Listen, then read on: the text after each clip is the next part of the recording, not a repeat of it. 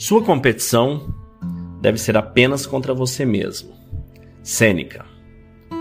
Pode ser enganador ouvir os estoicos falarem sobre uma indiferença ao reconhecimento externo ou recompensas. Marcos Aurelius diz que a fama não tem sentido.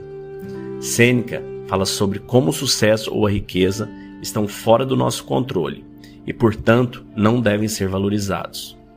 Não queira o que as outras pessoas querem, eles dizem. Não seja sugado por uma competição sem sentido. Então, isso significa que o estoico não tenta? Que o estoico está resignado com o que lhe acontece na vida, não se importando com nada, desinteressado ou desinteressada em melhorar ou crescer? Não, claro que não. O estoico ainda é incrivelmente ambicioso, só que eles se concentram em um scorecard interno versus um externo. Sentimento semelhante foi bem expresso pelo empresário Sam Altman, que ajudou milhares de startups ao longo dos anos com seu trabalho na Y Combinator. Quando foi entrevistado por Tyler Cohen para o podcast Conversations with Tyler, Sam disse: Eu acho que uma coisa que é realmente importante para se lutar é ser motivado internamente, ser levado a competir consigo mesmo, não com outras pessoas. Se você competir com outras pessoas, você acaba nesta armadilha mimética ou de imitação, jogando este jogo onde, mesmo quando você ganha, você perde. Mas, se você está competindo consigo mesmo e tudo que você está tentando fazer é pela própria autossatisfação e também pelo impacto que você pode ter no mundo e a importância que se tem em fazer isso e ser a melhor versão possível de você mesmo, desta forma, não há limites para o quão longe isso pode levar alguém a realizar. Assim, mesmo que pareça que os atletas estão competindo uns com os outros, quando você conversa com um atleta espetacular, a estrela em seu esporte, é o seu próprio limite que eles estão enfrentando. Peter Thiel, amigo de Altman e um dos maiores investidores do Vale do Silício, disse: A competição é para os perdedores. Quando você tenta vencer outras pessoas, você se prepara para falhar. Mas ir contra si mesmo, tentando melhorar a si mesmo, é uma competição sobre a qual você tem controle. É um jogo que você pode ganhar. Um estoico triunfa sobre si mesmo, sobre as suas próprias limitações. E nisto, mesmo que a margem seja pequena, está a vitória mais importante de todas. Um texto de Ryan Holiday. Bom, eu acho esse texto fantástico, incrível. E falar sobre um pouco do setor de tecnologia, de startup, de internet, que é um setor ao qual eu atuo, trabalho, é algo que me traz muita satisfação. E essa indústria de startups é uma indústria de extrema volatilidade, de extrema incerteza, de extremo risco, onde se ganha dinheiro, onde se perde muito dinheiro, onde o empreendedor vai construindo a sua empresa, vai criando aquilo e vai improvisando a cada dia, porque é algo novo, é algo que ele nunca fez anteriormente e é algo que em muitos casos ninguém fez isso anteriormente. Então você pega como exemplo, para mim talvez seja o maior de todos os exemplos hoje, que é o Elon Musk.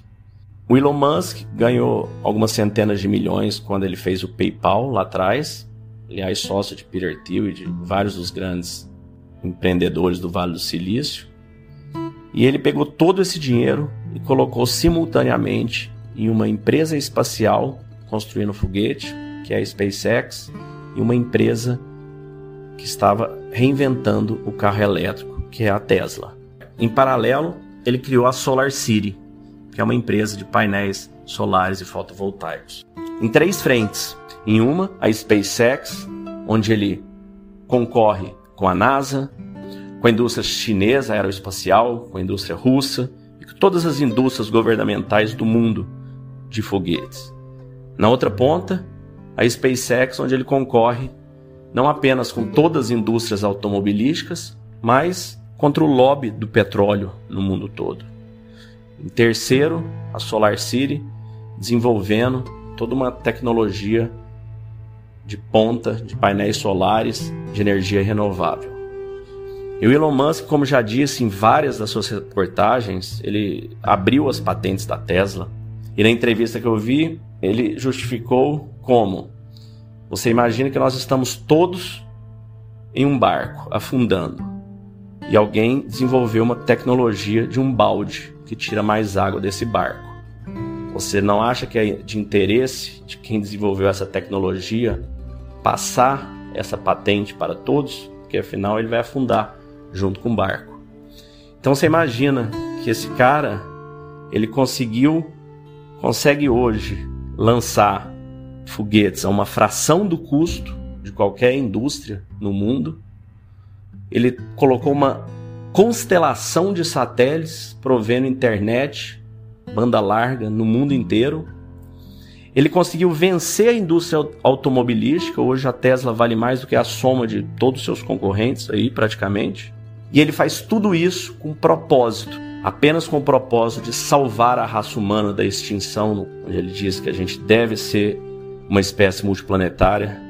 Caso contrário, nós seremos extintos em algum momento por um meteoro, assim como aconteceu com os dinossauros. Então ele quer fazer pela raça humana. Ele nem abriu o capital da Tesla exatamente porque ele não quer ser controlado pelo mercado. Ele quer continuar perseguindo aquilo que ele acredita. Então você vê um cara desse é movido único exclusivamente por propósito. Trabalha 20 horas por dia. Você pegar, tem um vídeo aí no YouTube que você pode encontrar do jato dele rodando uma coisa insana o volume de trabalho que ele gira durante a semana entre Las Vegas, Los Angeles, São Francisco, Washington, um negócio, uma loucura, insano. E faz isso pelo propósito. Ele não faz isso por dinheiro, ele não faz isso para competir com ninguém, ele faz isso para dar o melhor de si, entregar o melhor de si. Todos os grandes gênios da humanidade que fizeram algo nesse nível nunca fizeram por dinheiro, nunca fizeram para competir com alguém de fora, além de si mesmo, além de dar o melhor de si mesmo. Eu acho que isso é algo que vem para gente aprender, se inspirar e darmos a cada dia o melhor de nós mesmos para tornar esse mundo um pouco melhor.